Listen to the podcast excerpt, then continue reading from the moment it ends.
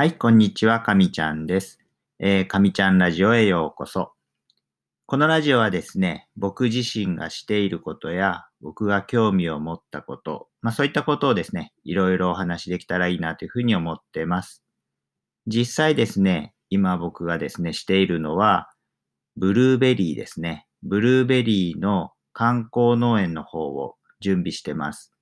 もともとですね、家庭菜園で、まあ、いろいろ植物を育てたりとかですね、そういうのはしてたんですけれども、本格的にですね、えー農家ですね、兼業農家になって、ブルーベリー栽培っていうのを始めてます。このブルーベリー栽培がですね、その地面に植えて、まあ、の肥料をあげてという、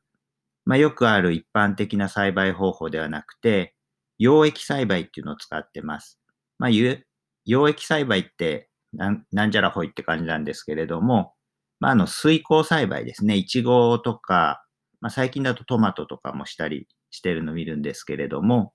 まあ、あれと似たようなシステムの溶液栽培を使ってます。まあ、これはあの一つの僕がやっていることで、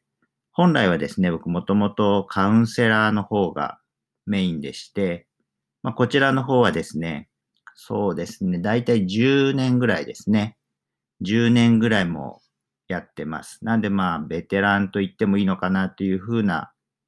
レベルですね。年間ですね、約1000件ぐらい相談ですね、まあカウンセリングの方をしていますね。まあ、あの、こういった方のがですね、どちらかというと、このカウンセリングの、まあ、あの、メンタルとかですね、えー心理学とか、やっぱりよくあるのがコミュニケーションの悩みとかですね。そういったのの相談っていう方が、まあ、どっちかというと得意といえば得意です。まあ、大体この二つが主にやっていることで、まあ、それに加えてですね、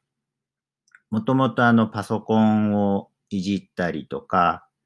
まあそういったのも好きなので、ブログを書いたりとかですね、まあツイッターしたりとか、インスタグラムをしたりとか、少し前からですね、YouTube の方もしてます。YouTube の方はもう主にブルーベリーとか、あとはもう、えー家庭菜園とかですね、そんなことを発信してます。まあよかったらの見てみてください。まあこんな感じでですね、